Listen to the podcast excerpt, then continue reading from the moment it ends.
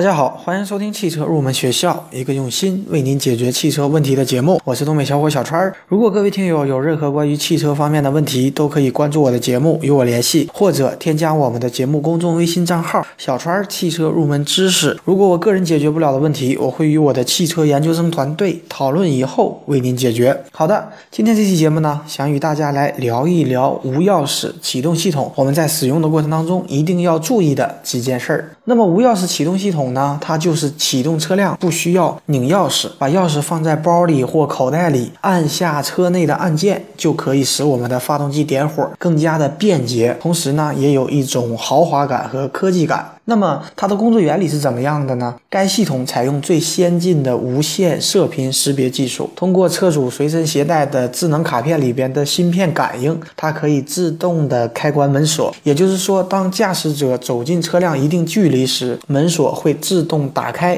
并解除防盗。那么当驾驶者离开车辆时，门锁会自动锁上并进入防盗的一种状态。一般装备有无钥匙进入系统的车辆，它的车门把手上有感。感应按钮，同时呢也有钥匙孔，也就是说，如果我们智能卡损坏或没电时，车主仍然可以用普通的方式打开车门。那么，当车主进入车内时，车内的检测系统会马上识别您的智能卡，经过确认以后，车内的电脑才会进入工作状态。这时呢，我们只需要轻轻地按动车内的启动按钮，就可以正常的启动车辆了。也就是说，无论我们在车内还是车外，都可以保证系统在任何情况下都能够正确的识别驾驶者。那么，这个无钥匙启动系统它有什么好处呢？它除了使用方便以外，它对于车辆的防盗和安全性也有很大的帮助。第一点呢，当我们车主启动车辆以后，第一脚刹车，四个门会自动落锁，避免我们在城市堵车或夜晚独自开车的过程当中一些意外事件的发生，做到万无一失。第二点呢，就是当驾驶者进入车辆时，车辆能够辨别出真正的车主。如果车主不在车内，车辆无法启动，并且马上报警。第三点呢，它是具有完备的密码身份识别器加密系统，它是无法复制的。那么，采用第四代的射频识别技术的芯片，它完全达到了无法复制的一种要求。但是现在市面上已有的芯片式防盗器或原车配置的芯片防盗器，基本上都是第二代或第三代芯片，它并没有完全的解决被复制的问题。第四点呢，就是整车防盗，它通过对电路、油路和启动三点进行锁定，即使当防盗器被非法拆除，车辆实际上是照样无法启动的。第五点呢，就是锁车以后，它会自动关闭车窗。比方说，当车主下车以后，如果忘记关闭车窗，我们无需要重新启动发动机，逐个关闭车窗，车辆安全系统会自动升起车窗，这样呢，大大的提高了汽车的安全防范水平。不会因为我们忘记关车窗而发生淋雨呀等意外事件。另外呢，智能钥匙系统让车主也不用每次离开车辆时总是担心是否忘记锁车门。第三个问题呢，跟大家来分享一下我们平常车主在使用智能钥匙的过程当中一定要注意的几个问题。首先，第一个问题，不要和电子装置放在一起。由于智能钥匙它使用的是低强度的无线电波，因此如果有磁场干扰的情况下，可能会出现无法正常工作。那么，经常将智能钥匙和手机放在一起，它会受到手机频率的干扰，可能会出现失灵的现象。如果智能钥匙接收高强度无线电波，也可能会过度消耗电量。因此呢，不要将智能钥匙放在电视和电脑的附近。第二点呢，就是不要随意乱丢。那么对于智能钥匙来说，它最害怕的就是高空摔落在地，因为钥匙内部它的线路抗冲击的能力呢比较弱，遇到剧烈的碰撞时容易损坏。第三点呢，就是智能钥匙进水以后，它会烧坏我们内部的线路，造成失灵。所以一旦我们智能钥匙进水，我教给大家一个方法：将外壳打开平放，然后用吹风机吹干。最后送到维修店检查，千万不要拿着钥匙使劲的甩，这样呢最容易将流水流到其他的重要线路上，使得我们的智能钥匙损坏，我们也不要立刻就去遥控开锁，因为这样呢，它可能会导致我们电路板烧坏。第四点呢，就是不要将智能钥匙暴露于高温直射的环境当中，比方说车内的仪表板呐，或者说是发动机罩上啊。第五点就是不要将备用钥匙放在车内，如果汽车钥匙包保管不善丢失，就会有很多的麻烦，尤其是智能车的钥匙，一旦丢失，它不仅需要重新打造，而且还要跟我们的电脑进行重新的匹配。与一般机械钥匙不同，智能钥匙由于它涉及整车的防盗技术，并不是说车钥匙丢失了，简单的制造一把就可以继续使用。那么据我的了解，每家制造商对售后服务部门都制定了严格的无钥匙开启车门和配钥匙的流程。所以在这里提醒车主，一定要尽可能的保护好我们的备用钥匙，不要将备用钥匙和现现用钥匙放在一起，也不要将备用钥匙放在车内。好的。第六点呢，就是不要用错电池。智能车钥匙它的电池的寿命一般也就在一年左右。由于车钥匙使用的频率不同，它们的电量的消耗也会不同。那么不同距离使用车钥匙，它耗费的电量也会不同。那么给智能车换钥匙要很慎重，一旦出现差错，智能钥匙中的电路板就会烧坏。在更换之前，车主要看清楚电池更换的图解。在拆开钥匙时，要注意各零部件原先。摆放的位置，尽量选择原装的电池。那么在安装时呢，也要仔细辨别电池的正负极，不要放反位置。同时呢，也要注意。钥匙底部它有一个密封圈，不要在更换的过程当中损坏，否则就会烧坏电路板。第七点呢，就是不要接触金属物品。不少女性车主喜欢在车钥匙上缀以沉甸甸的饰物，部分男性车主甚至把一大把的其他的钥匙和车钥匙混在一起。那么大家可能不知道，在汽车行驶的颠簸跳跃中，钥匙上过多的坠物会通过锁芯儿对电门开关的限位元件和接触点产生磨损，导致它松弛。或过早的损坏，久而久之呢，就会造成发动机启动不灵或行驶中因断电而熄火的情况。我像一把无情刻刀，改变了我的模样。未曾绽放就要枯萎吗？我有过梦想，啊，当初的愿望实现了吗？事到如今，只好。一点吗？任岁月风干，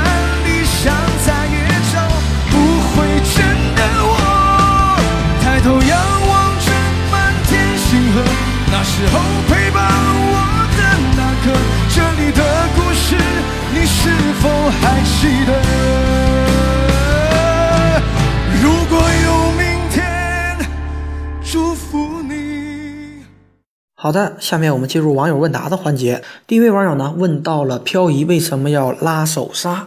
实际上呢，汽车助动制动器又叫做手刹，它可以分为中央制动式和车轮制动式。中央制动式通常安装在变速器或分动器的后面，它的制动力矩是作用在我们的传动轴上的。那么另外一种车轮制动式，大多数是直接作用在汽车后轮的轮毂上，那么它只对两个后轮进行制动。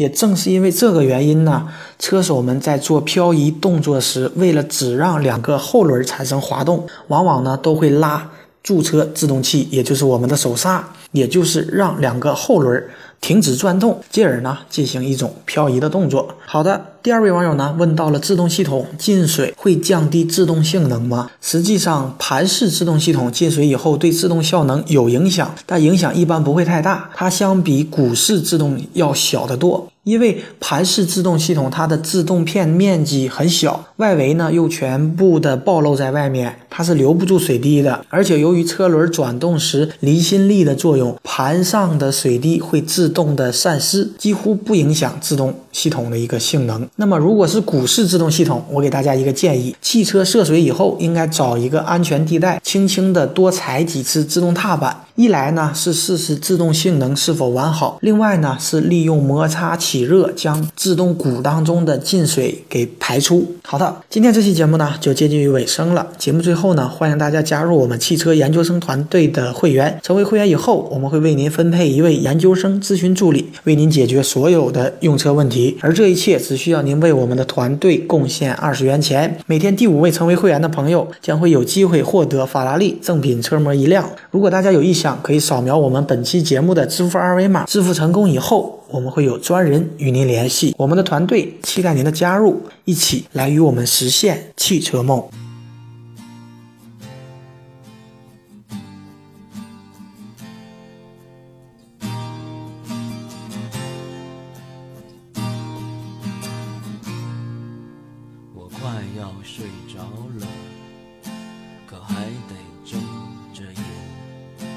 你说呀说不停，我听也听不清。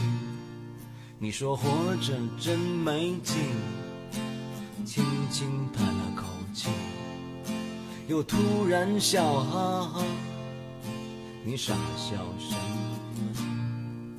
你说你没情绪。把日子过下去。你说他妈的是生存还是死去？你笑着流出了泪，也流出了几分疲惫。你是因为感到了虚无啊，还是真的活得压抑？我说你是喝多了啤酒，还是真的没下过？你说给我生的理由啊和存在的，我真想安慰你几句，可没有合适的字句。我说只要我存在的生命，谁又会把希望放弃？你说希望顶个屁，钱也没啥意义。你说只想弄个明白啊。到底谁是谁的上帝？我真想安慰你几句，是的。你说存在的都将无意义，所以活着需要勇气。我说你别再喝了，明天还得赶路呢。你说走他妈再长的路，还不是